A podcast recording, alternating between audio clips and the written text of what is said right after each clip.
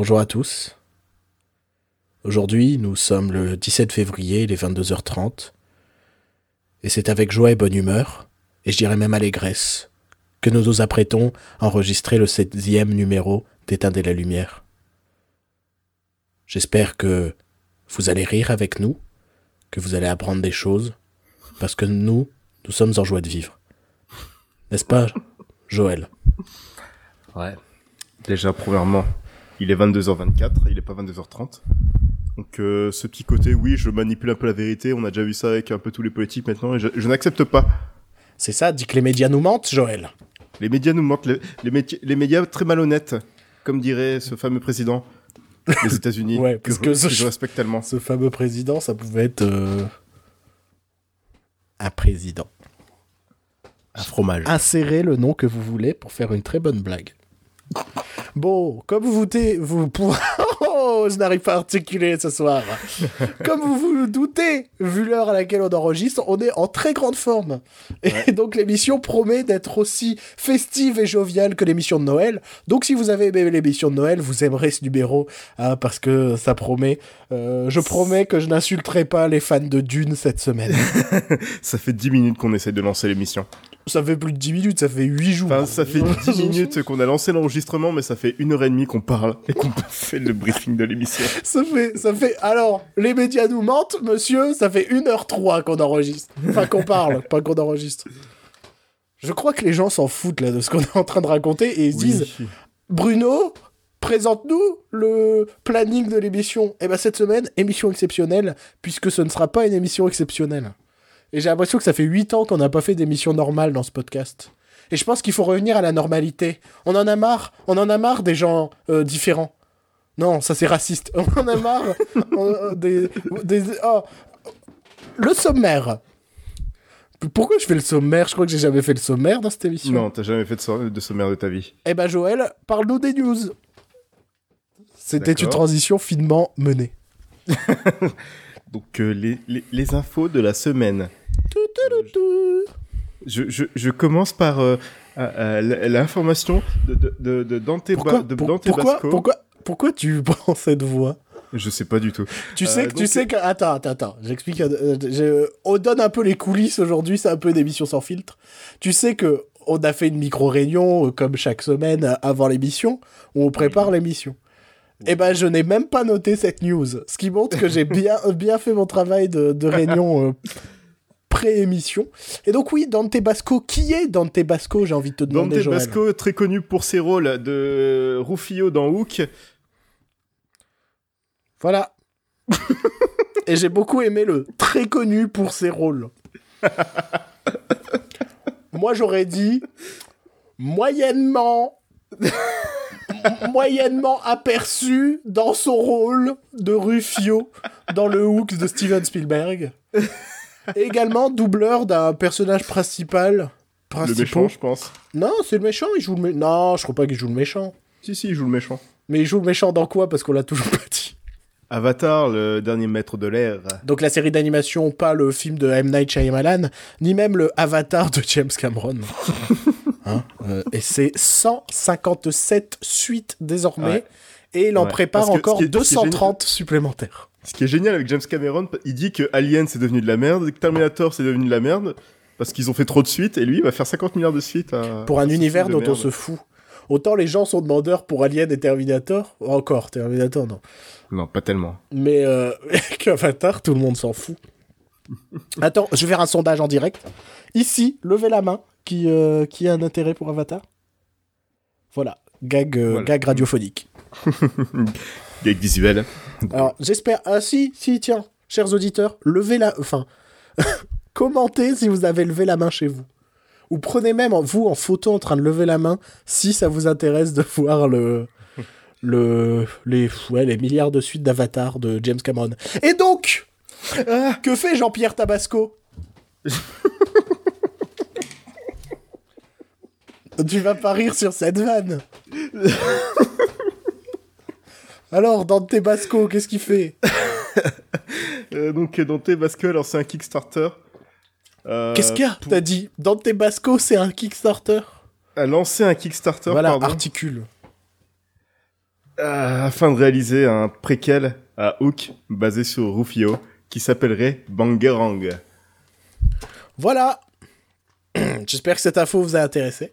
Ouais, Euh, ouais, non, non, c'est... Alors, ouais, enfin, alors, plus sérieusement, je crois qu'il demande 30 000 dollars, Ouais. ce qui est un prix euh, élevé mais correct pour un court métrage américain, on va dire. Mhm. Euh... Moi, j'ai surtout envie de demander pourquoi, en fait. Ben, il a l'air très politisé en plus ce court métrage. Ah ouais? Dans quel sens? Ouais.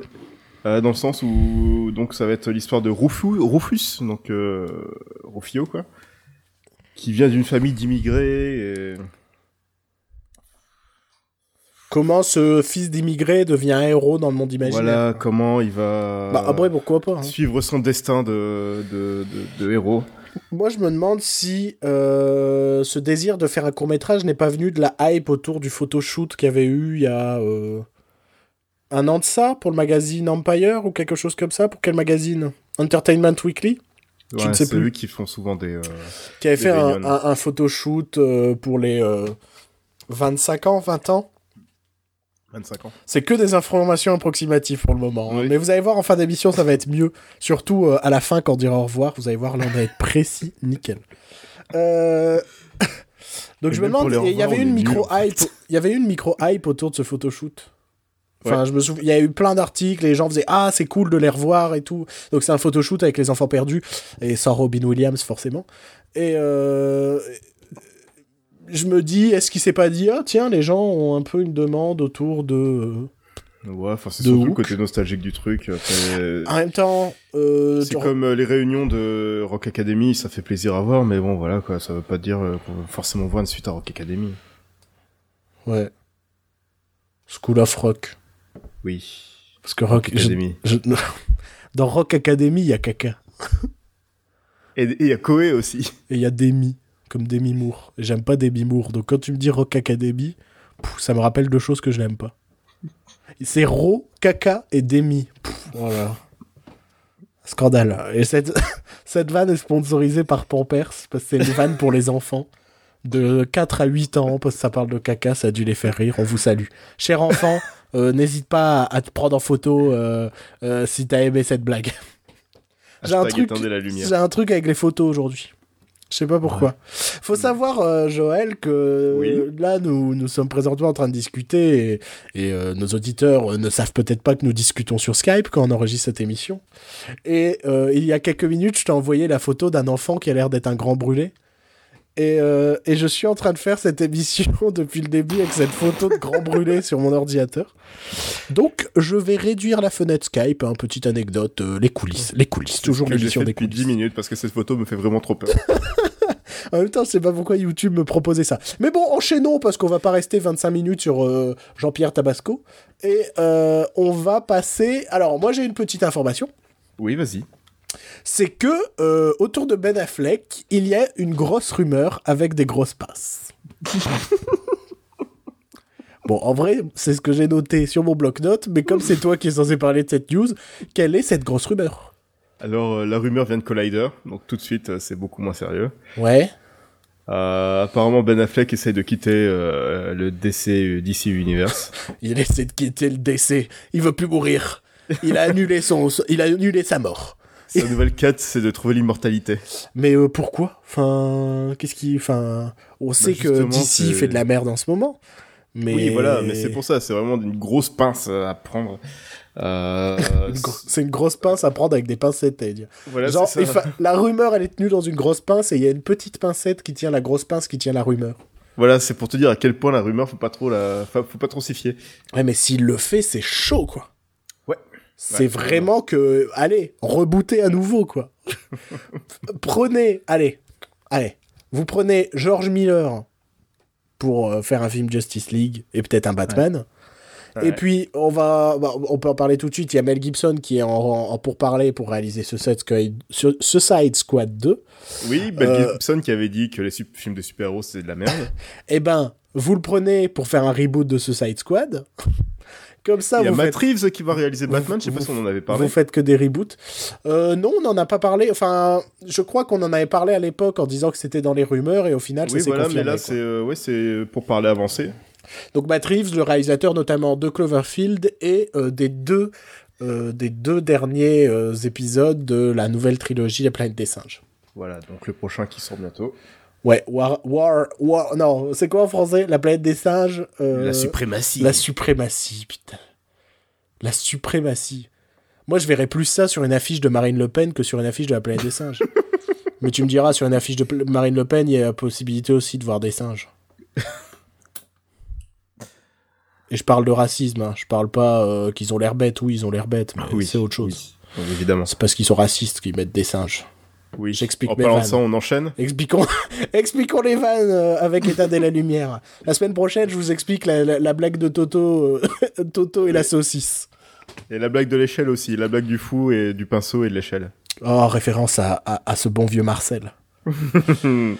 Donc oui, on enchaîne, euh, Django. Euh, Star...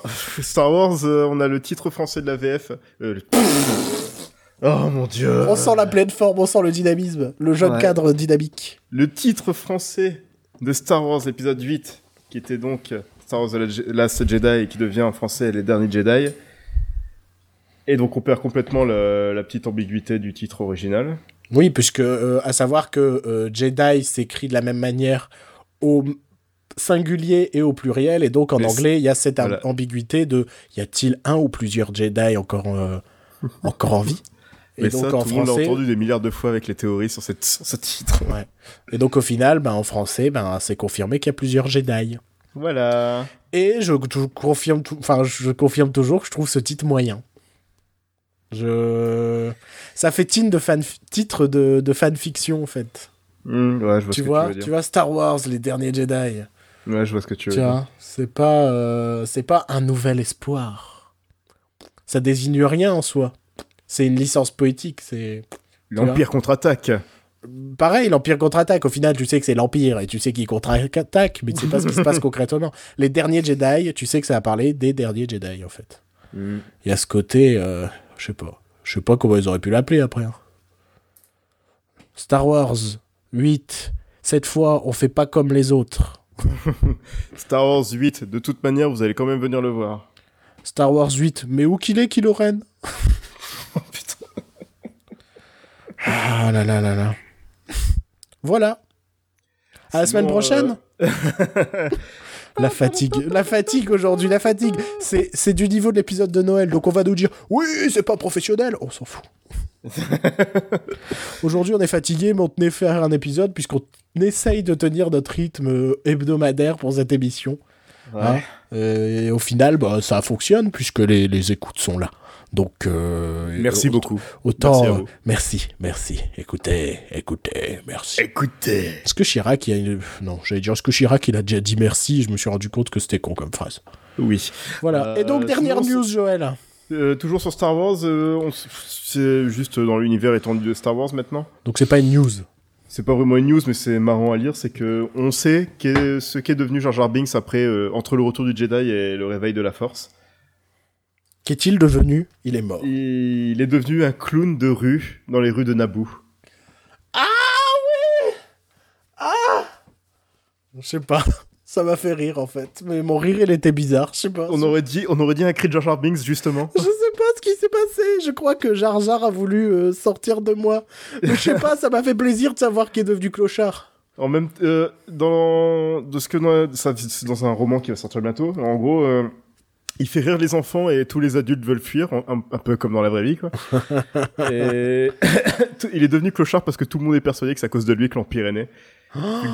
vu que dans l'épisode 2, c'est lui qui a peu donné, euh, qui a proposé de donner les pleins pouvoirs à Palpatine. Putain. Je, suis curieux d'avoir l'avis de George Lucas là-dessus. Alors voilà, dans officiellement, Disney a fait de Jar Jar Binks un clochard. Putain, c'est sublime. J'adore. Franchement, Disney, merci, d'avoir Merci. racheté Star Wars.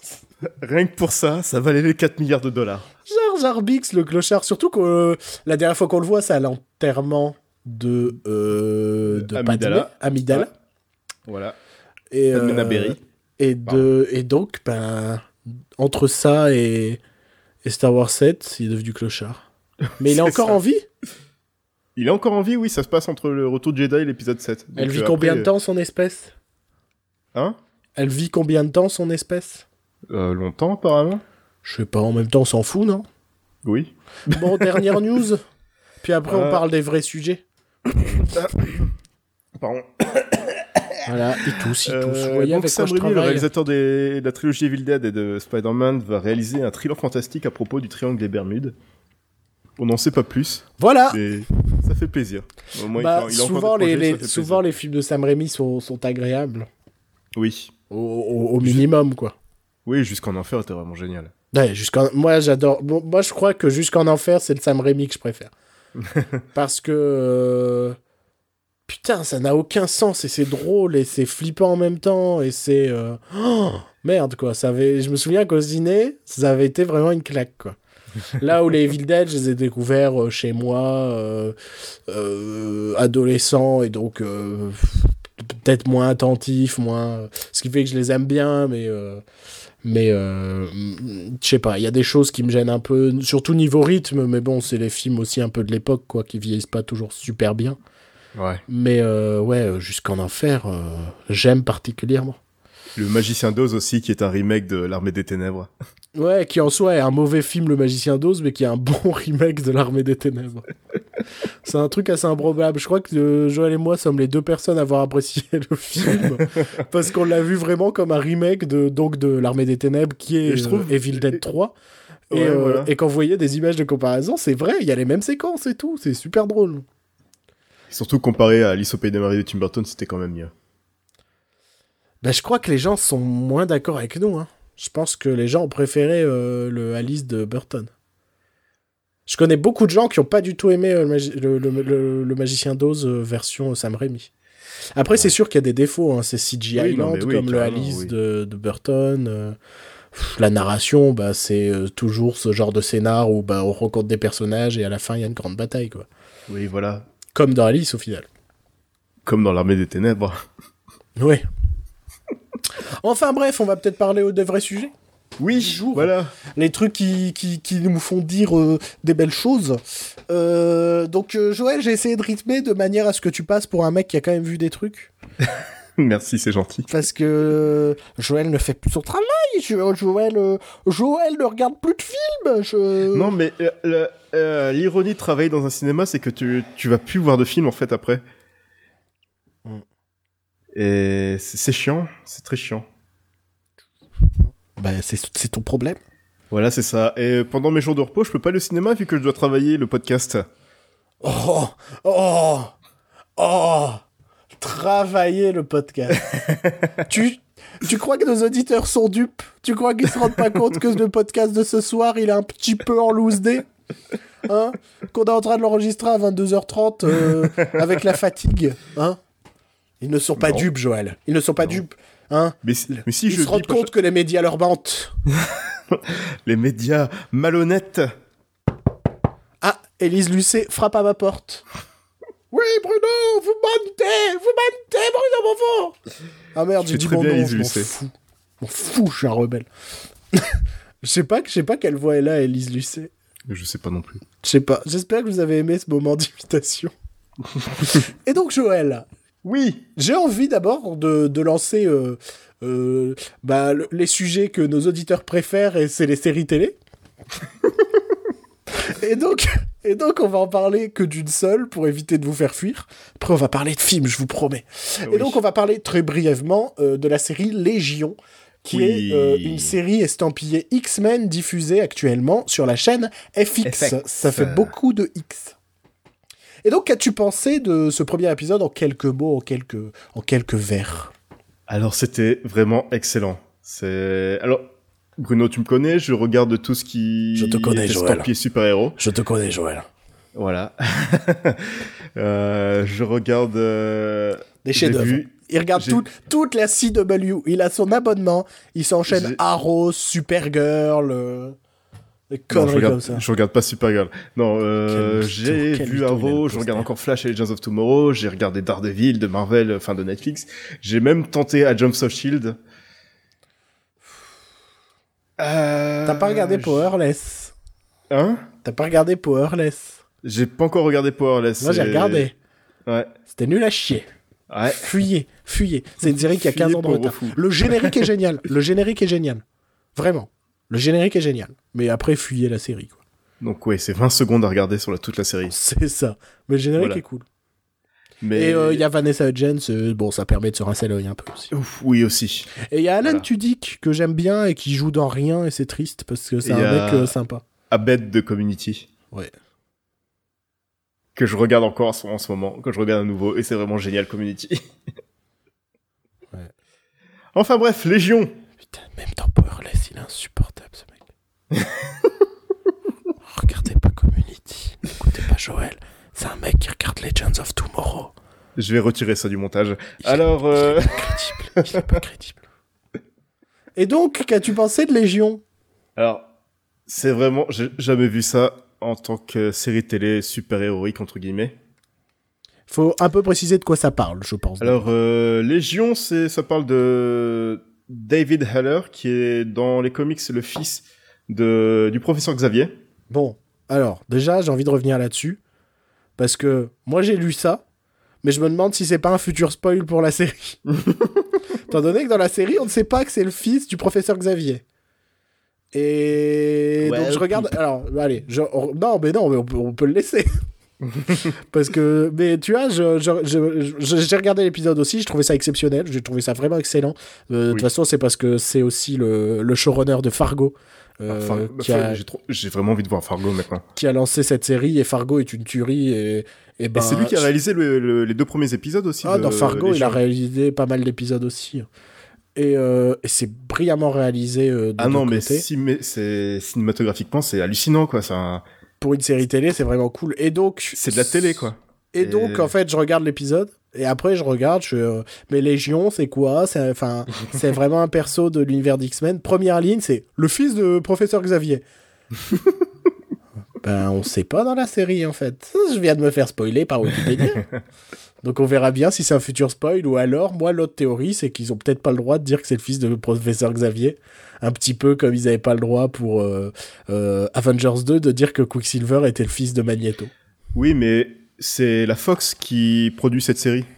Ouais, ouais, mais bon, je, on sait jamais. Ça peut être d'un côté ben, l'univers cinématographique et d'un côté. c'est, c'est Brian Singer et euh, les donneurs qui euh, produisent la série aussi. Ah ouais? Ouais. Mais c'est canon ou pas? Parce qu'avec Brian Singer, il, crée- il produit plein de trucs et après il fait non, non, mais c'est pas canon ça. Oui, enfin, on dit, il y en a qui disent que c'est canon, mais il y en a d'autres, il y a, il y a les producteurs qui disent que c'est pas forcément, c'est peut-être dans un univers parallèle, enfin, je sais pas, on verra. Mais euh, pour le moment, c'est excellent. Ouais. Joël, il y a J'ai 5 pas minutes, je t'ai posé une question. Oui. De quoi est-ce que ça parle? Alors, euh, David Heller, qui est donc, euh, spoiler alerte, le fils du euh, professeur Xavier, enfin non, je sais pas encore, bon, c'est peut-être pas son fils, enfin bref. C'est un... Alors, son... il a un pouvoir particulier, c'est que... Il est déjà euh, télé euh, je sais pas comment on dit exactement. On dit télékinésithérapeute. C'est il peut, il peut faire des masser massages les gens à à distance. Franchement, je suis sûr que ça existe quelque part cette vanne et, et si c'est dans un spectacle de Kev Adams, je euh, m'auto petit suicide. Et donc, gros, oui, il a- Il, a, Il des, il des pouvoirs de ouf. Oui, en fait, il est interné parce qu'il entend des voix, il entend, il, il a des capacités un peu, un peu, enfin, c'est un mutant en fait, tout simplement.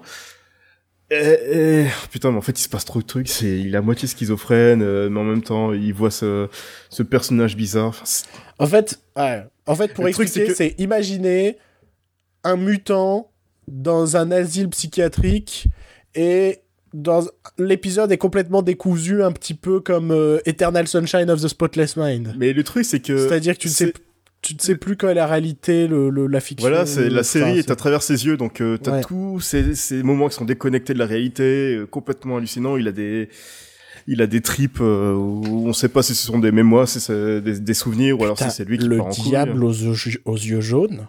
Oui, voilà, c'est ce petit bonhomme il bizarre. me, il, me, il me fout des frissons.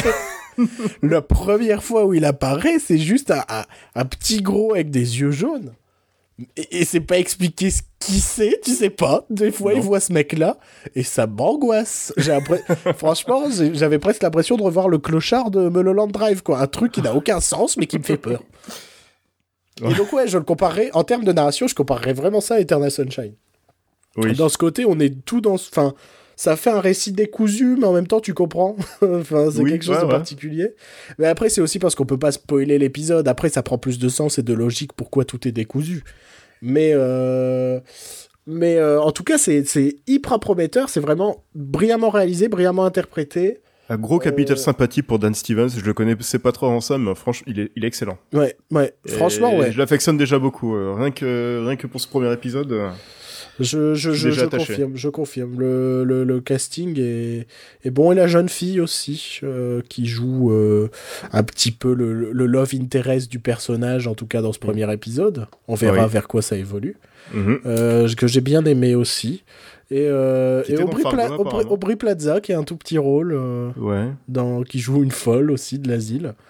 et et c'était vraiment très cool. C'était un croisement entre Eternal Sunshine, Vol au-dessus d'un nid de coucou et X-Men. Oui, voilà. Et je pensais jamais dire ça de ma vie.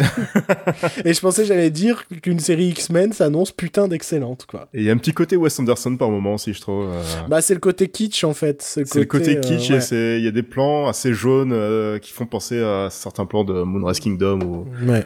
ou autre. Je suis d'accord. Il y a un petit numéro de danse assez sympa dedans et c'est, Mais oui, c'est ça. C'est pour ça que Serge c'est... Gainsbourg. C'est pour ça que c'est. Mais oui, c'est pour ça que c'est difficile d'expliquer pourquoi c'est bien et de, et de quoi ça parle. C'est que c'est complètement décousu. C'est vrai qu'il y a un numéro de danse, putain. Regardez, faites-vous un avis sur ce premier épisode. Légalement, bien évidemment, hein, oui. puisque nous avons un abonnement FX. bien sûr, bien sûr. Et euh, cet épisode est bordélique. hein. Il est aussi bordélique que l'épisode de Légion, je crois. Ouais. Et Ouais. euh, je suis très curieux de voir le deuxième épisode qui est sorti euh, légalement, sorti. euh, tout aussi, tout autant, oui, bien sûr. Euh, et moi, ma seule crainte, c'est que ce soit pas aussi bien. en mode, de ce que j'ai vu, le deuxième se- épisode, le deuxième épisode est moins bon. Ouais. Enfin, évidemment, vu que c'est le deuxième épisode, c'est toujours comme ça en général. Mais ça reste quand même excellent. Ok, on verra. Moi, j'ai juste, j'ai juste peur que la, la trame devienne un peu plus classique. Parce que là, c'était Mais- hyper intéressant de voir un mutant dans un asile. Il y a que six épisodes, donc euh, au moins c'est bouclé au bout de six Ah, épisodes. il y a que six épisodes? Oui. Ça c'est cool. Ah merde. Mais ça, c'est cool, hein, les séries de plus en plus courtes. Euh, moi, j'adore ça. C'est cool parce que ouais, la narration sera vraiment mieux concentrée, ça sera il y aura il y aura une vraie direction là. De toute façon, je trouve que les, les, les dramas, tout ça, n'ont jamais été aussi bons que depuis qu'ils sont en 13 épisodes. hein. Ouais. Euh, je vois actuellement, euh, je peine à regarder la saison 2 de euh, euh, Twin Peaks. Parce Ouais. que c'était une saison. Autant la première saison, c'est une dizaine d'épisodes, autant la saison 2, c'est 22 épisodes. Et ce rythme de 22 épisodes, il est lourd, il est lourd. Et dernièrement, j'ai appris que, par exemple, la série Limitless, elle avait 22 épisodes. Oh mon dieu. En 2000 C'est- 2016, on faisait encore des séries à 22 épisodes. Mais c'est une, série de network aussi, donc euh, forcément, enfin bah ouais, mais regarde, euh, Hannibal, c'était NBC, c'était 13 épisodes. Hein. Oui, mais NBC, on sait très bien euh, que cette network euh, traite très bien ses séries. Mais euh, ouais, le rythme en 22 épisodes, c'est plus possible. hein. Powerless, c'est sur NBC. Non, mais Powerless, si on en parle 30 secondes, c'est vraiment. Putain, elle a 15 ans de retard cette série. ça m'a- ça m'a rendu fou. C'est genre un. un- On est presque au niveau d'un Big Bang Theory, quoi. Juste, il Oh, n'y a pas de rire enregistré. Oh merde. Ah, je te jure, je te jure que je, je me suis vraiment. J'étais à deux. Parce que j'avais lu des bons avis. Je suis bon, allez, je vais regarder, quoi. Putain, je suis devenu ouf. Et les effets spéciaux, c'est du niveau des effets spéciaux de Brise de Nice 3. Parce que oui, j'ai pas précisé, j'ai vu Brise de Nice 3 aujourd'hui. Bouh Bah écoute, euh, je forge ma culture. Putain, quelle merde. Il aurait pu finir dans mon flop 10. hein. Ouais. Et il y a les pires effets spéciaux du monde dans la scène d'intro, où à un moment, c'est. Les effets spéciaux, là, euh, en termes de notes, c'était euh, JPEG sur 20, quoi. Je te jure que l'intro, il est en train de faire du snowboard, et à un moment, t'as l'impression qu'ils ont pris une image d'un snowboarder, et genre, il doit faire un gros saut, tu vois. Et ben, zo- juste, ils ont déplacé. ils ont déplacé l'image en mode wouh, comme ça. Non, les mecs, on voit que c'est une image que vous déplacez, quoi. Et c'est pas du second degré? Je pense que c'est de la flemme. Quand tu vois le reste du film, t'as l'impression que tout est fait à l'arrache et que tout. Putain, ça m'a de... ça m'a rendu triste pour du jardin, quoi. Ouais. T'as l'impression que c'est le seul qui y croit dans tout le film. Mhm. Mais Mais, tout ce qu'on veut, c'est OSS 117.3. Ouais, mais là, me dire que là, j'avais l'impression que lui, il y croyait, tu vois. C'est-à-dire que tu- lui, tu sens qu'ils ont investi là-dedans. Putain. Tu te souviens quand il a gagné l'Oscar? Tu te souviens quand il voulait faire une carrière américaine? Souvent, je me moque, par exemple, de, de Marion Cotillard, mais à un moment, il faut peut-être reconnaître que Marion Cotillard, elle arrive à avoir une carrière américaine. Mario Cotillard, il continue à faire ses films, ouais. Ah là, il était, était bon. Enfin, c'était pas un super film, mais il était, c'était un bon petit film. Ouais, et puis elle tourne quand même pour des réalisateurs euh, reconnus américains, tu vois. Ouais. Euh, Jean Ouais, ouais. Dujardin, il a juste fait euh, une scène dans Wolf of Monuments of- Men. Dans Monuments Men et dans le Loup de Wall Street, quoi. Ouais. C'est comme Omar Sy. Voilà. Omar Sy dans le meilleur film de l'année, Inferno. Et dans Jurassic World, quoi. Ouais. Il a bien choisi ses contrats. Et il dit trois phrases dans X-Men.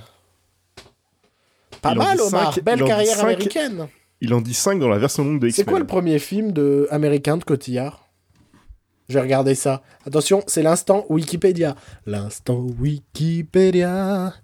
On est obligé, c'est notre sponsor, on est obligé au moins une fois par épisode faire croire qu'on connaît pas des trucs et d'aller voir sur Wikipédia. Alors tout le monde sait que je sais bien la réponse. Là, je fais semblant de chercher, donc euh, Molette, Molette. Euh, son premier film américain. Son premier vrai film américain. Parce que Inception sinon, elle a fait une grande année de Ridley Scott. Ah.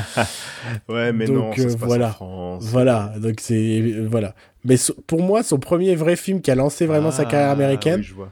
c'est euh, Public Enemies. Ah bon, j'aurais dit Big Fish.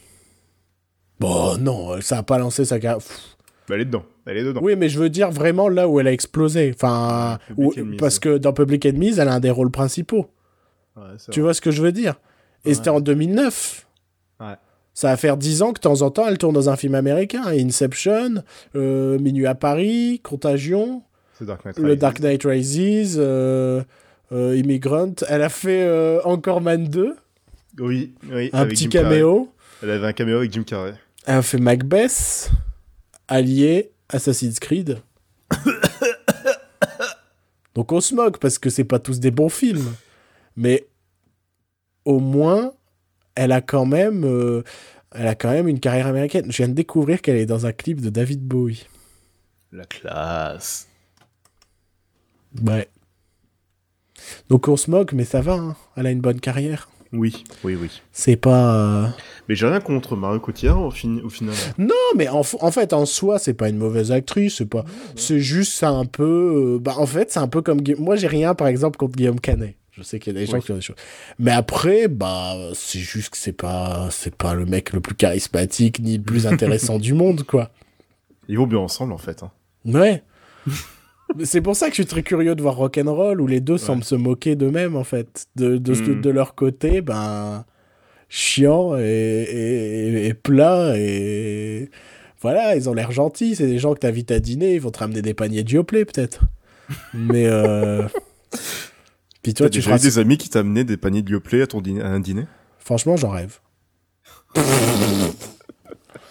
je suis en train de me dire, putain, je vais recevoir des paniers de Yoplait, je vais faire la gueule. non, mais en vrai, attends, on va en parler un peu de cette pub. Hein Ce podcast va pas du tout n'importe où. On te ramène, enfin, la meuf qui te ramène des paniers de Yoplait à ton dîner, tu fais quoi? C'est Enfin- Germaine, c'est pour ça qu'on t'invite plus à nos dîners. Non, mais c'est ça. Non, mais c'est ça, quoi. C'est.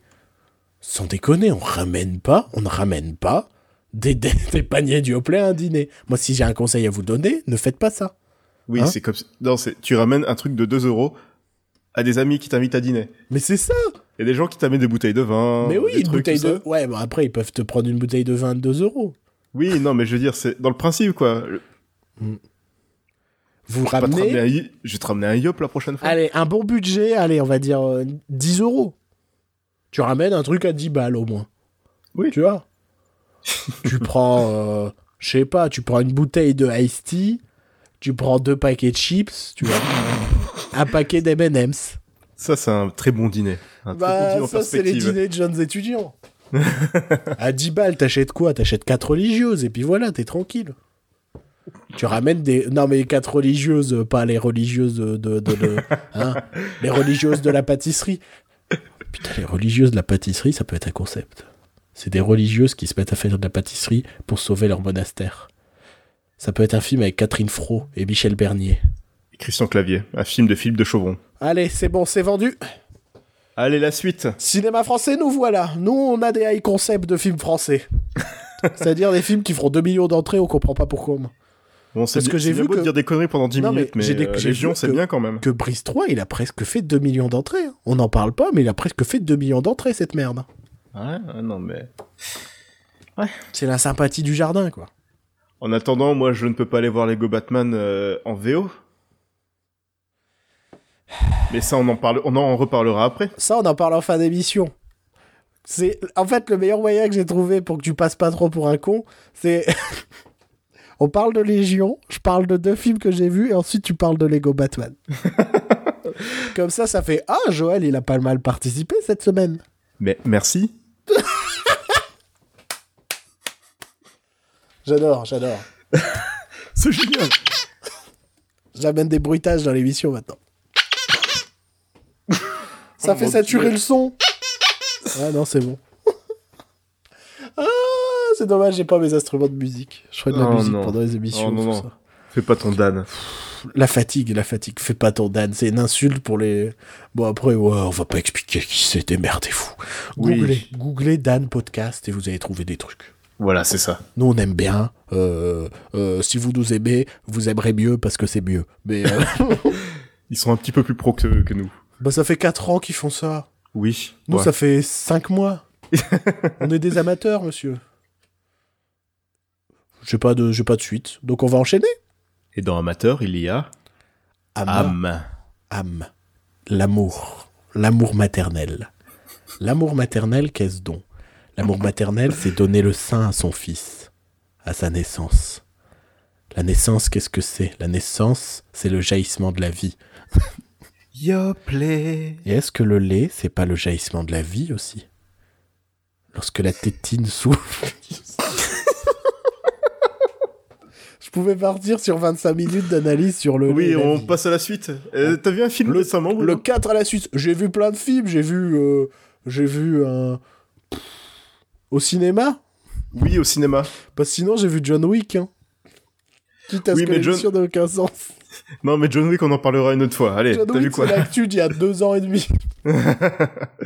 C'est Joël, alors je vais aller droit au but. J'ai eu un problème d'enregistrement, c'est-à-dire que pendant les dix prochaines minutes, euh, Bruno va vous sembler parler seul euh, devant un mur. C'est parce que tout simplement, bah, j'ai pas de, pas de son, j'ai pas eu de son pendant ces dix minutes.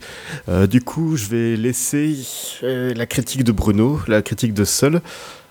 Euh, il y aura une coupure grossière après euh, parce que bah, y a tout un passage euh, où on discutait des prochaines adaptations de bande dessinée franco-belge et c'était un passage très intéressant et très drôle. Je suis très déçu, très dégoûté de le couper, mais c'est comme ça. Alors bonne écoute.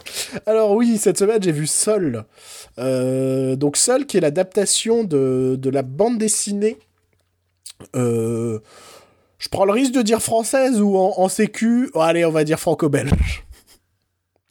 Donc, euh, bande dessinée de Fabien Vellman et, euh, euh, Bruno Gazzotti, qui est une bande dessinée que j'aime particulièrement, qui était publiée notamment dans, le magazine Spirou, qui raconte l'histoire de gamins qui un matin se réveillent et se retrouvent seuls.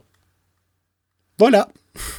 C'est aussi simple que ça, et se mettent à survivre, et de plus en plus, ils font face à des dangers de plus en plus violents, de plus en plus forts, et ce qui est- c'est ce qui rend euh, aussi cette, euh, comment, cette bande dessinée euh, si intéressante, c'est qu'elle vise les enfants, et, et pour autant, bah, elle les prend pas complètement les prend pas pardon particulièrement pour des cons et, euh, et propose un truc il y a du sang dans Seul c'est une BD qui vise les enfants mais euh, bah tu laisses des enfants euh, survivre tout seuls face à des dangers. Ils se retrouvent à manipuler des armes et parfois ils peuvent se tirer dessus. Parfois euh, ça peut vraiment déraper dans ce sens-là Seul. Et c'est pour ça que c'est vraiment très intéressant. Et donc c'est l'adaptation de cette bande dessinée euh, adaptation faite par David Moreau qui est le réalisateur je crois d'une comédie romantique à la con. Oui, de 20 ans d'écart. Avec euh, Virginie Efira. Voilà. Et, euh, et là, c'est sa deuxième.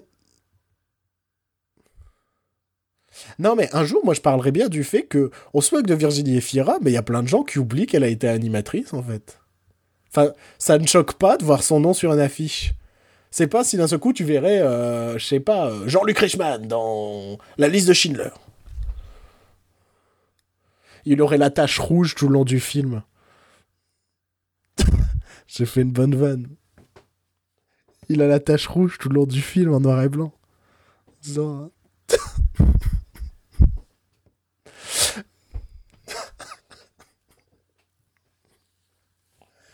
Jean-Luc, si tu nous écoutes, on, t'aime, non, pas particulièrement, mais on t'embrasse, en tout cas. Paix à ton âme. Euh, oui, non, mais sa carrière est pas dégueulasse. Hein. Elle a quand même tourné pour Paul Verhoeven euh, cette année. Où on voit ses seins dans le film, quoi. Donc là, il y a 15 personnes qui viennent de quitter ce podcast pour aller voir euh, Google Virginie Efira seins nus. Bon, là, on leur laisse 6 minutes, 7 minutes, hein, ça dépend. allez, 15 minutes peut-être, pour, le, voilà, et puis, oh, puis, oh, puis euh, faut nous rejoindre. Et donc... et donc, cette adaptation du film, que vaut-elle? Eh ben, elle est... moi j'ai trouvé ça plutôt vachement bien. Euh... C'est pas parfait. Euh... Déjà, il y a un truc qui a un petit peu abusé, c'est que le film fait quoi, 1h40 et ils ont quand même réussi à adapter 7 tomes de la BD en 1h40. Donc je peux te dire qu'il manque énormément de choses par rapport à la bande dessinée. C'est presque une toute autre histoire ou alors un tout autre agencement de l'histoire, mais vraiment. Euh, par exemple, il y a un truc que j'aimais beaucoup dans la bande dessinée, mais je pense que pour le coup, ça par exemple, ça a été une coupe pour des raisons budgétaires et pour des raisons qu'en France on fait pas très bien les effets spéciaux. Euh, Enfin, des effets spéciaux réalistes, j'entends. Mais euh, normalement, il y a beaucoup d'animaux en liberté, par exemple. Et ils se font charger par des rhinocéros, ce genre de situation. Il n'y a pas du tout d'animaux dans le film. C'est vraiment quelque chose qui a été élagué, et ce qui fait que euh, il y a plein de scènes qui sont très fortes dans la bande dessinée, avec des animaux, justement, qui n'existent pas. Euh, il y a des personnages qui n'existent pas dans la bande dessinée, dans le film, pardon. ce, qui en foi, ce qui en soi, pour moi, n'est pas un défaut. Dans le sens où il y a un moment dans la bande dessinée, on se retrouve avec beaucoup trop de personnages. Et le côté seul n'existe plus. On se retrouve vraiment, je crois qu'il y a un moment dans la bande dessinée, il y a peut-être un groupe de 50 enfants. Tu vois? Et ce qui fait que tu peux plus appeler ça seul en soi. Et je me suis dit, je pense que pour le film, ils ont élagué tout ça pour qu'il y ait ce côté seul. Cinq enfants dans une ville où il n'y a plus personne. Et je trouve que c'est logique de ne en adaptant cette BD, de délaguer cet aspect où ils se mettent à trouver de plus en plus de gosses. Parce qu'à un moment, ça aurait été ridicule si au bout de 35 minutes de ton film, il y a déjà 50 euh, enfants, quoi. Et que ton film s'appelle Seul et que c'est censé être un truc un peu de survie. Euh, enfin, peut-être pas de survie, mais un, thriller euh, pour enfants. ouais, ça, n'aurait pas marché. thriller pour enfants, je pense c'est le bon terme. Parce que il y a une putain d'ambiance. Il y a une vraie putain d'ambiance j'ai eu l'impression de voir un thriller, jeune public, mais un thriller, un vrai. Euh, il y a du sang, il y a de la violence, il y a des insultes. Euh, il y a eu un effort de mise en scène. Je me souviens pas avoir vu un film jeune public avoir autant de gueule. Et d'autant plus un film jeune public français. Euh, je vois que le film divise et j'ai vraiment du mal à comprendre parce que euh, il y a peut-être oui l'histoire est simple parce qu'au final tu te retrouves avec un truc de survie euh, enfin un, film avec un mec qui survit dans une ville où il y a plus personne. On en connaît des tas en final. Donc oui pour cet aspect il est pas original. Mais pour le fait que ce soit un film pour les enfants et que pour le coup euh, sans trop spoiler il y a des morts il y a des blessés quand même dans, dans, dans l'histoire. Bah c'est cool de voir ça de voir un film sombre euh, c'est vraiment euh, plein de scènes sous la pluie, euh, gris, bleu, tu vois, la David Fincher presque, tu vois. Non, mais on est vraiment, y avait, c'est Seven presque, tu vois. C'est vraiment, non, mais je, dis ça pour déconner, mais il y a un vrai effort de mise en scène qui m'a trop fait plaisir. J'ai pas eu le sentiment d'avoir un, un, un, produit pré-mâché pour les enfants en mode, on va leur faire une version édulcorée de la BD. Non, ils ont fait une version plus sombre que la BD. Et ça, je trouve ça cool d'avoir fait un vrai thriller pour les gosses. J'ai lu une interview de, de, de, ce mec-là, et il a clairement dit que son but était de faire presque un film d'horreur pour enfants. Et je trouve ça méga louable, et en voyant le film, j'ai vraiment ressenti ça. J'ai vraiment ressenti de... Euh, ben, j'ai envie que les, Attention, je dis pour enfants, c'est quand même à partir, je dirais, de 9 ans. Hein. Euh, il y a de la violence. Pas d'état, mais il y a quand même un minimum de violence. Et, et je trouve ça hyper intéressant d'avoir fait ça et je trouve que c'était exactement le bon angle et la ça fait des années que je dis que Sol est une BD qu'il faut adapter et je suis content que l'adaptation ressemble à ça. Je suis vraiment content. Euh, j'avais une crainte de, l'adaptation de cette BD. Après, ouais, après je pense que il y a des risques de trouver l'histoire simple, peut-être. Il y a des risques de euh, je sais pas, de. Non, j'allais dire de non-attachement aux enfants, mais non, je trouve qu'ils sont tous plutôt bons. J'ai été agréablement surpris par Stéphane Bach, qui à la base est un humoriste euh, adolescent insupportable, mais qui, euh, qui là joue en fait le personnage de Doji dans la bande dessinée, qui est un peu... Euh, comment? C'est Mad Max en plus désagréable. C'est un mec qui parle jamais, et quand il parle, il râle, il s'énerve. C'est un mec qui, euh, sans trop spoiler, a un passé sombre. Et ce qui est bien, c'est qu'ils l'ont gardé, ce passé sombre au personnage. On l'apprend plus tard dans le film, et c'est comme dans la BD, et ça, c'est cool. C'est que pour le coup, c'est un adolescent, mais il a peut-être fait des trucs de pas vraiment d'adolescent avant. Et donc, il se retrouve avec un personnage non comique. Et il est très bien là-dedans. Il est très bien là-dedans. L'autre excellente idée, c'est d'avoir fait de Leila le personnage principal du film. Euh, c'est cool d'avoir une euh, gamine de 15-16 ans, euh, badass. une des premières scènes qu'on voit, il joue un peu sur ce. En gros, c'était le meilleur moyen, je pense, d'introduire sa personnalité. C'est, on sait qu'elle a un frère qui est, qui est, qui est gravement malade, pardon. Et il y a une fille, genre pendant un cours de sport, qui fout de la gueule de son frère.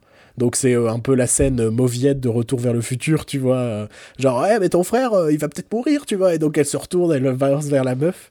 Et tu dis, ouais, ils vont ça commence, tu fais, il se tire les cheveux, ça va. Et non, elle lui pète le nez, quoi. Et elle lui pète le nez, et t'as du sang et tout. T'as vraiment, genre, elle lui met une patate, mon gars. Je fais, attends, on est dans un film job public, elle lui met une patate comme ça. Et c'est genre l'introduction du personnage. Tu fais, putain, c'est quand même cool. Euh, et, c'est cool d'avoir un, voilà, un personnage de gamine de 15-16 ans, badass. Ce qui est cool, c'est que les gamins, bah, ils, conduisent des bagnoles, ils ont des armes à feu, euh, ils matent des magazines porno, ils s'insultent. T'as des enfants qui boivent du vin, qui vomissent parce qu'ils ont cuité. Euh, je trouve ça trop bien. Enfin, je trouve ça trop bien. Je trouve ça trop intéressant de faire ça pour un film qui vise les jeunes, en fait dans le sens où euh, on n'est pas dans un truc édulcoré à la, euh, je sais pas, qu'est-ce qu'il y a eu, l'élève du cobu? Les profs, exactement. Je pense que c'est le même public que les profs, mais c'est un film, c'est genre... D'un côté, t'as un truc qui ressemble à du cinéma, d'un côté, t'as les profs, quoi. Et, et je vois, j'aimerais lire des avis euh, négatifs sur Seul, parce que je sais que le film divise beaucoup. Je sais que euh, euh, quand je vois un peu partout, euh, apparemment, il y a pas mal d'avis négatifs. Je serais très curieux de les lire parce que je pense que le vrai truc qu'on peut dire, c'est que ben, l'adaptation de 7 tomes en un film fait qu'il y a beaucoup de concessions, dont des trucs super cool.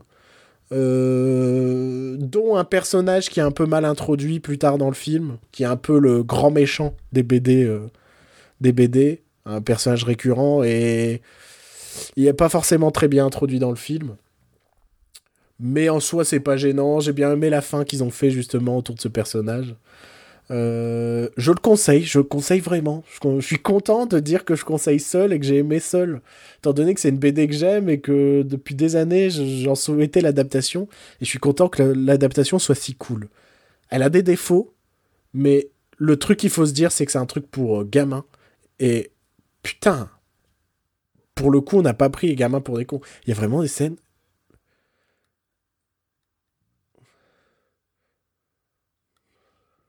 ben le film est joli quoi. C'est vraiment ça que j'ai retenu, c'est que il euh, y a un effort, il y a de la mise en scène.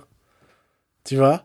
Il y a, il y a les, les, les, les plans ont été étalonnés pour que ce soit. Il y a des plans, je, je peux pas trop dire pourquoi, mais genre à un moment, euh, ils sont sous la pluie, un peu euh, dans un parc, un truc comme ça, et tout est éclairé par les phares arrière d'une bagnole, donc tout est éclairé en rouge, tu vois?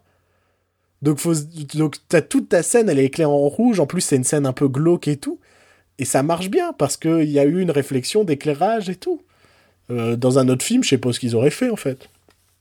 Et la scène est cool, mais je peux pas spoiler, mais euh, même le, ton de la scène est cool, quoi il y a du drama, il y a vraiment du drama dans le film. Et, euh, je suis content, je suis content d'avoir bien aimé Seul. Voilà. Oui, Sais-tu combien ce film a fait au box-office français? Ben je pense qu'il a bidé étant donné qu'il se fait jarter de plein de cinéma. Il a fait 25 000 spectateurs, mon cher Bruno. Sérieux? Ça fait deux semaines qu'il est sorti. Oh putain. Oh putain, je savais pas. Oh, 25 000, c'est pas beaucoup. hein. C'est- Non, mais c'est c'est vraiment. euh, Parce qu'il y a peut-être des gens qui n'ont pas du tout d'échelle de. de. C'est un gros, gros bide. Je, je suis choqué. Hein. Franchement, je m'attendais si tu me disais allez, 100 000 entrées, quoi. C'est même pas 100 000 entrées. C'est même pas 100 000 entrées. 25 000 entrées. Ah, putain de merde. On en fait bouffer de la merde à nos gosses. D'ailleurs, il y a quoi que... Je, sais que je t'avais demandé un peu de bosser euh, ce qui sort euh, comme adaptation de BD franco-belge. euh. Petite ellipse qui passe inaperçue. Tu sais que tu m'as plombé hein, avec tes, tes adaptations de BD. Quand je me rends compte à quel point on est dans la merde, quoi. Là, le fait que seul n'ait fait que 25 000, je l'ai dans le cœur. Ouais. Parce Ouais. que c'est vraiment un truc. Enfin, je crois que déjà à la fac, j'en parlais, que j'aimais, j'aurais aimé euh, voir une BD seule, quoi. Et un film seul. Mhm. Ça me Ouais. semblait trop logique. Ça me, c'était, il y avait ce côté impressionnant de, de, de ces lieux vides. Bon, à l'époque, il y avait euh, cet aspect, moi, que j'aimais bien des animaux sauvages et tout. Bon, pour le film, ils ont coupé ça pour un aspect plus réaliste. Mais, euh, mais putain, c'est, ça me fait chier que c'est bidé. Ça me fait chier que je vois que les projets qui s'annoncent, ça pue. Euh... Producteur, productrice, qu'est-ce qui se passe? Allez vous faire foutre. éduquer, éduquer le jeune public, parce que c'est le jeune public qui va faire le public du futur, en fait. Si des films comme José... Si des films, attention. Si des téléfilms comme Joséphine Ange Gardien, Carton, tout ça, c'est parce que euh, les gens ont été éduqués à bouffer de la merde. Et donc pour eux, ça... le- euh, je, suis désolé, si vous nous écoutez, vous aimez Joséphine Ange Gardien, arrêtez d'écouter ce podcast. Allez regarder Joséphine Ange Gardien, marrez-vous dans les spectacles de Michel Bernier ou je sais pas quoi. Mais euh, merde, quoi. À un moment, à ne pas éduquer le, public, tu m'étonnes qu'ils réclament de plus en plus de la merde, quoi. Ouais. Voilà. Ouais. J'ai vu un autre film aujourd'hui. Ouais. Raconte. J'ai bien aimé, mais c'était pas ouf. Donc j'ai vu euh, A Cure for Life, euh, Cure for Life, pardon. Ouais. euh, qui est On le rappelle, il était dans nos top euh, 10 de 2017 à nous deux, hein, il me semble. C'est possible. C'est possible. Non, mais en vrai, c'était bien. En vrai, c'était un bon film. Euh, J'annonce tout de suite que le vrai problème, c'est que le film fait 2h20 et qu'il aurait pu durer une, une heure et demie. Euh, Il y a des scènes trop longues, il y a vraiment un gros souci de rythme et c'est trop dommage parce que, sincèrement, le film est super bien joué, le film est super beau. Euh, Il y a des décors. Il y a des décors, mon gars, qui puent la classe. Il y a Ouais, des décors Ça a l'air. Il y a des décors sublimes. Je vais en parler un peu plus loin parce que ça va euh, m'aider à argumenter quelque chose. Mais il y a des décors sublimes. Euh, c'est bien joué. Donc la musique est cool, le scénar est sympa. Le scénar est pas ouf parce que tu sens qu'il est tiré pour que ça dure 2h20. En une heure et demie, le scénar aurait été mieux rythmé en fait et l'histoire aurait mieux fonctionné à mon avis. Euh, mais donc c'est un bon film, gâché par sa durée, malheureusement. Euh, je trouve que le souci de Gore Verbinski, c'est qu'il fait des films trop longs à chaque fois. Euh, c'est à cause de lui que les Pirates des Caraïbes font 2h40 et même The Lone Ranger, je crois qu'il fait 2h30, quelque chose comme ça. Oui, ouais. Calme-toi, ouais. calme-toi, s'il te plaît. Franchement, calme-toi. Donc, euh, je vais expliquer de quoi parle euh, A Cure for Life. A Cure for Life, c'est l'histoire d'un, d'un, jeune financier qui est chargé de retrouver le, PDG de la boîte pour lui faire signer un, comment? La vente de l'entreprise plus ou moins qui est complètement en train de enfin de l'entreprise c'est pas une entreprise c'est un organisme financier qui est complètement en train de s'écrouler et donc et ce, PDG, justement, a disparu après avoir été. Euh, après avoir été. Euh, comment dire? Après avoir été en, cure en Suisse. Et euh, n'a plus donné de nouvelles depuis. Et donc, il va décider d'aller voir en Suisse, dans ce centre de cure, ce que devient ce mec. Et je suis en train de répondre à Joël en direct sur Skype, c'est compliqué. Hein. L'autre, il m'envoie des messages, mec. On est en train d'enregistrer, qu'est-ce que tu fais? Tu me perturbes. Pourquoi tu parles plus? J'ai un gros doute là. Pourquoi? Qu'est-ce qui se passe? J'ai 53 minutes d'enregistrement moi. Ouais, mais moi, je... attends, t'as eu un bug? Bah ouais, je sais pas si y, a un moment où ça a coupé ou. Mais comment c'est possible? Je sais pas, mais là je suis en panique. Merde. Bah t'écouteras au montage et il y aura peut-être un truc à couper. Oh putain.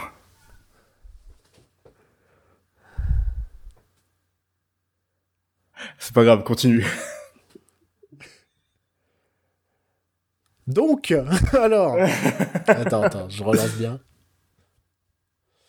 Donc, Cure of Life, c'est euh, l'histoire d'un jeune financier euh, américain qui se retrouve à devoir retrouver le, le PDG de, de, son organisme financier euh, qui n'est pas revenu d'une cure qu'il est allé faire en Suisse et qui leur a envoyé juste une lettre en disant bah écoutez je ne reviendrai jamais je suis trop bien là-bas allez vous faire foutre à peu près et donc ce mec là se retrouve à aller dans cette cure et va se mettre à observer des choses étranges et à, et à enquêter pour savoir mais où est ce mec parce qu'il va pas le retrouver tout de suite et c'est un film très proche plus d'un Shutter Island que d'un film d'horreur déjà. Il faut savoir. c'est plus un thriller avec des petits éléments, des petites séquences un peu euh, horrifiques. Euh, mais je dirais surtout, en fait, que c'est un film d'horreur des années 60 fait en 2016. C'est-à-dire qu'on n'est pas dans du slasher, on n'est pas dans tout ça, on est dans un truc qui pose l'ambiance. C'est-à-dire on va te présenter tous les personnages, on va te présenter tous les décors. On est presque dans un film de la, de la Hammer. Dans le sens où euh, sans trop spoiler ce lieu, vous allez vous retrouver avec, euh, voyez, si je vous parle d'un décor à la Frankenstein ou à la Dracula, par exemple, donc ce genre de grande pièce avec un grand escalier qui descend le long de la pièce, des alambics partout, euh, au fond un lac passé à moitié dans une grotte, tu vois. Tu vois ce genre de décor un petit peu euh, très film d'horreur des années 60 en fait. Il y a il y a ça dans le film. Et il y a aussi et moi, ça m'a plu, et je sais que ça va, en fait, 95% euh, des spectateurs vont dire, mais c'est de la merde, en fait. Il y a aussi l'aspect scénaristique un peu what the fuck des films de la Hammer. C'est-à-dire qu'à un moment, ça va partir un petit peu dans... Je dirais pas le fantastique, mais presque, quoi. Du fantastique à la Frankenstein, on va dire. C'est pas full fantastique, c'est fantastico-scientifique mais ça devient un peu nawak et ça devient presque du film de monstre Frankenstein, euh, enfin du livre de monstre en tout cas. Bah, c'est un peu pareil sur, euh, sur euh, le dernier tiers du film, et qui est la partie un peu plus horrifique, on va dire, du film. Et, et moi, ça m'a plu. Le côté what the fuck et ce côté film de la Hammer, en fait. J'ai vraiment eu le sentiment de voir un film de la Hammer fait en 2016, quoi. Il y avait vraiment ce côté euh, grandiloquent des décors, des costumes, de la musique et, euh, et euh, de l'histoire qui sombre un peu dans le n'importe quoi et dans les rebondissements plus improbables les uns que les autres, tout ça. le spectateur moderne qui vient voir un film d'horreur lambda va détester. Enfin, obligatoirement détester. T'as très peu de frissons, t'as ton film d'horreur lambda, pour beaucoup, c'est ben il y a un fantôme, bouh, ça fait peur, ou alors ah, il y a un tueur, oh là là. Là, non, c'est euh, c'est vraiment genre. Euh, il y a une histoire de plan foireux, on va dire. Tu vois Et j'ai pas envie de spoiler le film, bah, ça fait partie de, de l'intérêt, euh, cette histoire un petit peu what the fuck. Euh, ça a fait aussi beaucoup écho à un film qui est sorti ces 4-5 dernières années que je ne citerai pas. Mais euh, j'ai trouvé que c'était mieux fait dans celui-là. Mais je n'en dis pas plus. Euh, c'est un bon film, hein, mais malheureusement gâché par sa durée. Malheureusement gâché par ses 2h20, quoi. 2h20, c'est énorme. C'est beaucoup trop. Beaucoup, beaucoup trop. Euh, tu, aurais pu faire tenir la même histoire en 1h30, couper certaines scènes qui sont inutiles.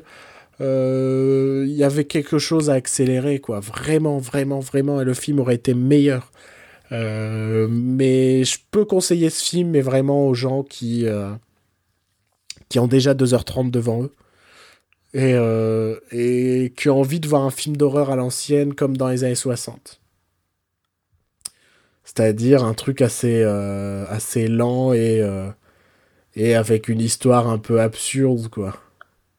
Absurde, pas dans le sens comique absurde, hein. Absurde dans le sens où, euh, ouais, faut... c'est de la série B, quoi.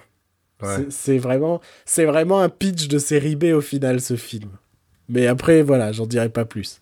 Donc, voilà, ça va concerner 2% du public je pense. Il y a 2% du public qui va se dire, oh bah j'ai bien envie de le voir. Bah vas-y, vas-y. Si ça te donne envie, vas-y. Mais, euh, mais je le conseillerais pas à tout le monde. Clairement pas. Ça va pas plaire à beaucoup de gens. Ah, un truc à rajouter, euh, vite fait, c'est que je, en fait, euh, au départ, on s'est dit ah le, la traduction du titre en VF, ça va. Je, bon, ils ont juste changé euh, wellness pour life, quoi. Donc c'est même pas une traduction, c'est genre, on s'est dit wellness, c'est un mot trop compliqué, on va mettre life. Et en fait, j'ai pris conscience que ça avait pas trop de sens, dans le sens où ce qui est intéressant dans le titre, c'est que wellness peut être vu comme bien-être et richesse, en fait wellness, c'est aussi la richesse. C'est aussi avoir des moyens financiers. Tu vois ce que je veux dire? Ouais. Si, c'est ça. Je te sens dubitatif. Euh, T'es sûr que tu confonds pas avec le mot wealth? Non, moi il me semble que wellness, ça aussi, euh, ça peut dire, euh, bah j'ai les moyens, euh, j'ai les moyens financiers, non? Je sais pas, moi je l'ai vu comme ça en tout cas. Mais c'est peut-être parce que le, perso, euh, il y a pas mal de financiers, il y a pas mal de, d'histoires autour de l'argent, il y a pas mal de... Ah, je découvre que wellness, c'est aussi une, une technique euh, euh, alternative de médecine. Donc ça fait du sens aussi. Uh-huh. Bon, bah, intéressant. en fait, j'ai dit de la merde, mais en même temps, je me suis rattrapé parce que ça fait du sens aussi. mais j'étais convaincu, franchement, j'étais convaincu que wellness, ça pouvait dire, c'était pouvait être aussi lié au fait que tu aies des moyens financiers corrects, quoi. Enfin, que tu, es plutôt riche. Non, non. Merde, j'avais franchement cette idée-là. Bon, ben, laissez tomber, cette théorie est conne. Mais que nous écoutez plus, on dit que de la merde. Bon, euh, on va passer rapidement sur le dernier film parce que je pense qu'on n'a pas grand-chose à dire dessus. Ouais. À part dire que c'était bien, je pense. Oui. Donc le dernier film, c'est euh, The Lego Batman Movie. Et donc on va laisser Joël en parler parce qu'on n'a pas entendu sa belle voix chevaline. euh, donc euh, Lego Batman The Movie, le film fait suite à la grande aventure Lego qui est sortie il y a deux ans, trois ans, 2014, 2014. Il y a pas trop de références hein, au premier, de ce que j'ai bah, remarqué. Pas du tout, hein, c'est presque un film à part en fait. Ouais, à part que bah, on revoit Superman et Green Lantern, mais et le côté euh, maître constructeur. Oui, voilà, c'est ça, mais c'est ouais, c'est pas non plus. Euh... C'est pas, oui, c'est c'est. Je suis pas sûr que ça se veut comme un spin-off, hein, ça se veut comme un film à part entière au final. Oui, voilà, mais c'est censé rester dans le même univers. Enfin, bref. Oui, encore, ouais. Oui, enfin ça, ça, ouais, ça se contient en lui-même. Ouais. Donc euh, Batman euh, dans ce film a connu toutes les aventures de Batman au cinéma, en gros. Ouais, c'est le Batman qui a connu toutes les œuvres de Batman. Voilà, c'est ça. En gros, il a, il s'est combattu, euh, il a battu le Joker euh, quand il a essayé de faire une parade avec la musique de Prince. Euh, il a eu cette période où il portait des tétons sur son costume, ou enfin des trucs comme ça. Enfin, c'est ça m'a fait beaucoup rire. Bah, ce qui est cool, c'est que c'est hyper référencé sur les films Batman. Oui, voilà, c'est ça. Donc, euh, c'est vraiment un film pour les fans de Batman. Enfin bref, donc en gros dans ce film Batman est, reste le Batman de Lego Movie, donc c'est de donc ça reste un gros connard euh, égocentrique qui fait du rap et qui joue de la guitare. Il y a une chanson au début du film qui est géniale. Mais genre, elle est géniale. J'ai adoré ce passage. ouais. Et, et donc, euh, en gros, parce qu'il écoutait pas vraiment ce que Robin, enfin Dick Grayson lui disait, il l'a adopté euh, sans le savoir.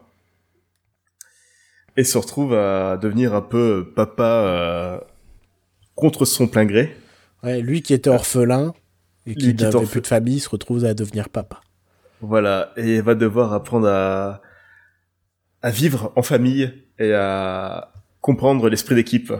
Voilà, tout en affrontant le Joker et, et d'autres et d'autres méchants de l'univers euh, dans, dans, une voilà dans une sorte de comédie romantique avec le Joker aussi.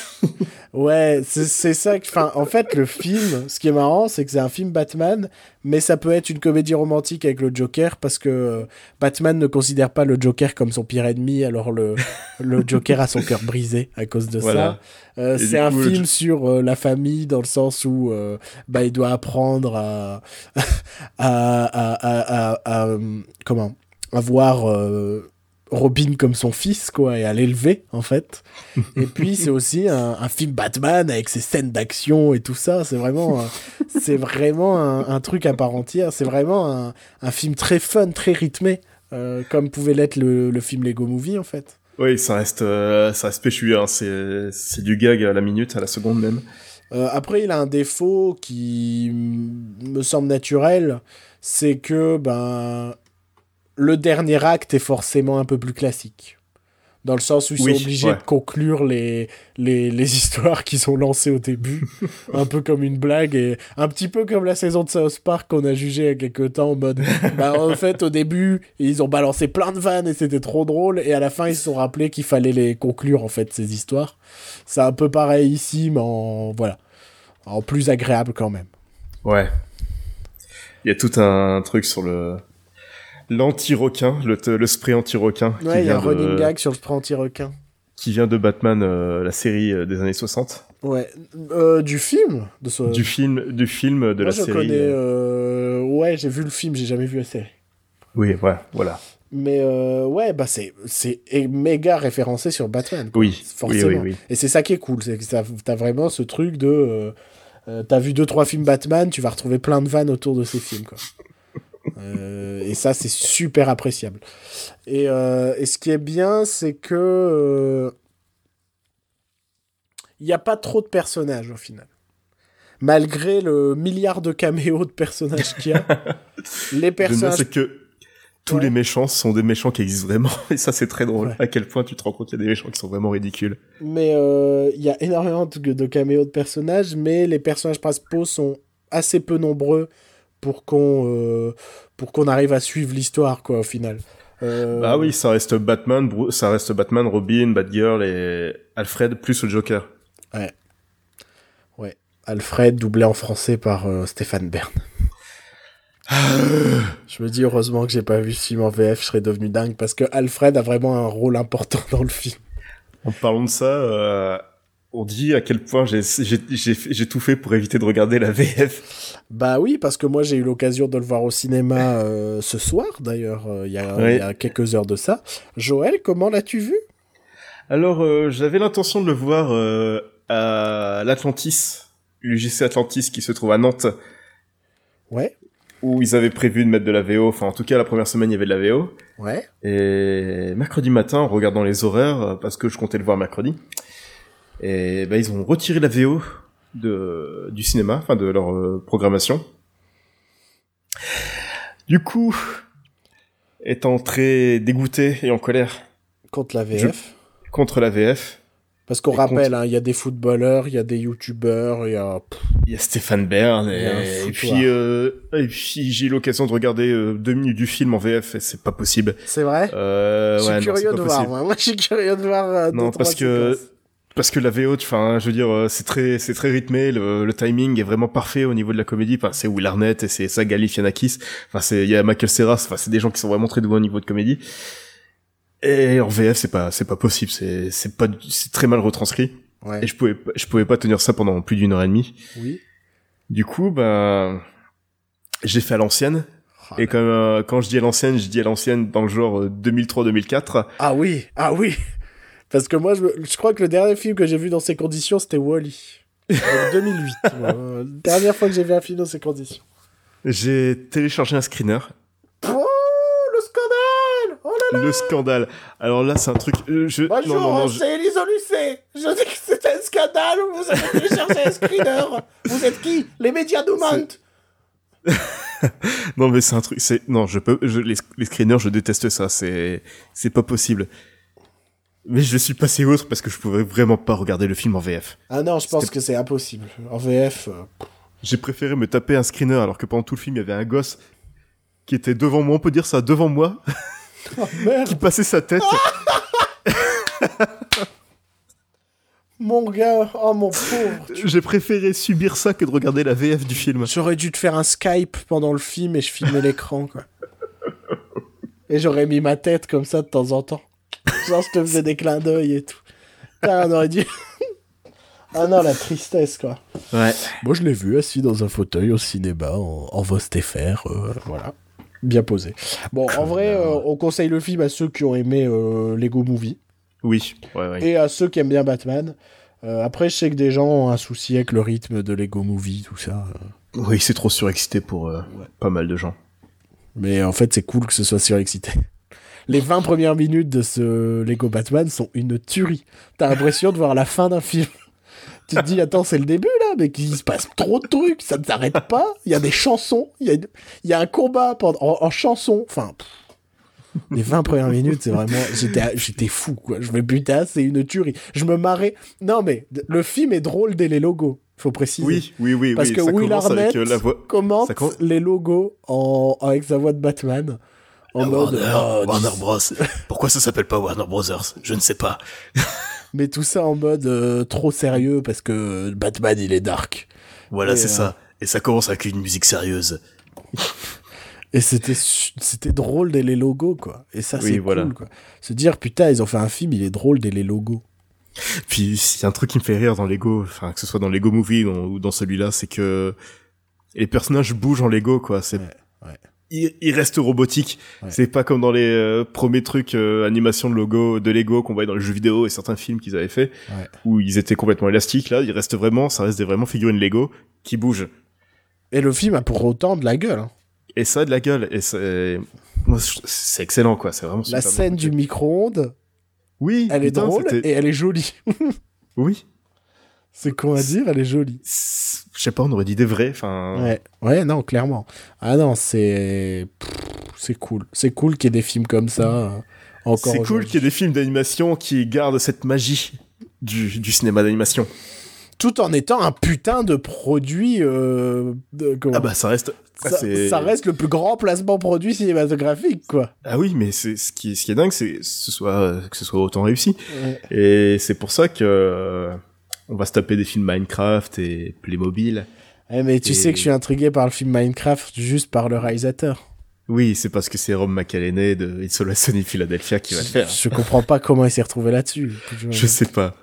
Je sais pas. Moi, ma seule théorie, c'est un film live ou pas? Il me semble que c'est un film live. Je suis pas sûr. Ah merde, je croyais que c'était un film live.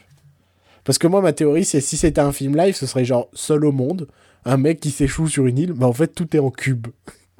Et genre, il comprend pas pourquoi c'est des cubes. Euh, bon, après, il faut écrire un scénario avec ça, hein, mais.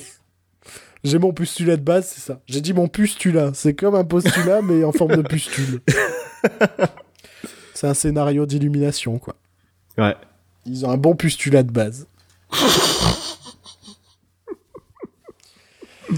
Bon, c'est un peu l'émission de la fatigue là, non? Ouais, ouais, ouais. Faut qu'on arrête d'enregistrer le soir. C'est Ouais. pas possible. Ouais, on est trop fatigué, on casse le rythme tout le temps. T'as des choses Sinon, à Lego rajouter? Batman, non, Lego Batman, c'était cool. Et, Ouais. euh, assez touchant par moment. Ce qui est étonnant. Ouais. que c'est bon, c'est un peu les gros violons, tout Oui. ça. C'est touchant niais, hein. C'est Voilà, c'est touchant comme un épisode de La Petite Maison dans la Prairie. Genre, euh, oh, je n'ai pas rendu ce livre à la médiathèque. À la médiathèque, genre, dans La Petite Mais Maison dans la Prairie, il y a déjà une Oui, médiathèque. voilà, mais c'est quand il y a quand même la plus belle déclaration de haine de tous les temps. Ouais, mais de là à dire que t'es ému par ça, t'as un souci sentimental, Joël. Hein. T'es ému par... Ouais, on va pas spoiler non plus, mais... bon, il est temps qu'on se dise au revoir. Déjà? Bah, je trouve que... En tout cas, dans ma chambre, la lumière revient déjà et le film est terminé. Jean-Jacques Goldman. Eh, Je marche seul. Hein. Eddie Mitchell. C'était la dernière séance. Elton John. Je connais mes classiques musicaux. Évidemment. Putain, elle est laborieuse cette émission. Ah putain, on nage depuis tout à l'heure là. J'ai l'impression de tirer un tracteur où il manque des roues. voilà. C'était pas drôle en soi, mais c'est l'impression Ouais. que j'ai vraiment. Bon, on vous dit à la semaine prochaine. Si vous avez écouté jusque-là, vous êtes décinglés. Qu'est-ce que vous foutez de vous Si cette émission se, est uploadée sans problème, parce que j'ai quand même que- quelques peurs en ce moment. On verra, parce que vous ne savez pas, on a eu un gros problème technique en pleine émission. Il manque peut-être 20 minutes d'émission. On verra. On verra. Ouais. On verra comment on verra. ça se passe. Du coup, On voilà. vous fait des bisous euh, partout. On, euh, voilà, on attend vos commentaires sur euh, Facebook, sur Twitter. Tu peux le dire Sur plus le tristement. Euh, non, c'est la fatigue là, ça Ajoute tue, des là. violons à la fin. Euh, sur le site euh, Éteindez la lumière. euh, en fait, vous, ta- vous tapez Éteindez la lumière sur Google et vous nous trouvez. Quoi. Ouais, faites pas chier, putain, vous avez Internet. hein. Lucet, vous avez Internet, vous pouvez googler. Cache investigation. Google. Putain, c'est- Machination Politique On dirait C'est plus... C'est Maïté ou c'est Élise Lucet là Non, je on sais dirait plus. Jean-Michel Apathy. Politique Manipulation Je ne suis pas d'accord. Je ne suis pas d'accord. Il faut googler. Googler. J'en peux plus. Cache investigation. Bonne soirée. Au revoir. Au revoir. Oh putain. C'est la pire fin d'émission qu'on ait faite. Oh, j'en peux plus là. Bah j'ai senti que t'as vu un coup de mou après le bug. hein. Non, sérieusement, j'ai 1h15 d'enregistrement là, c'est pas normal.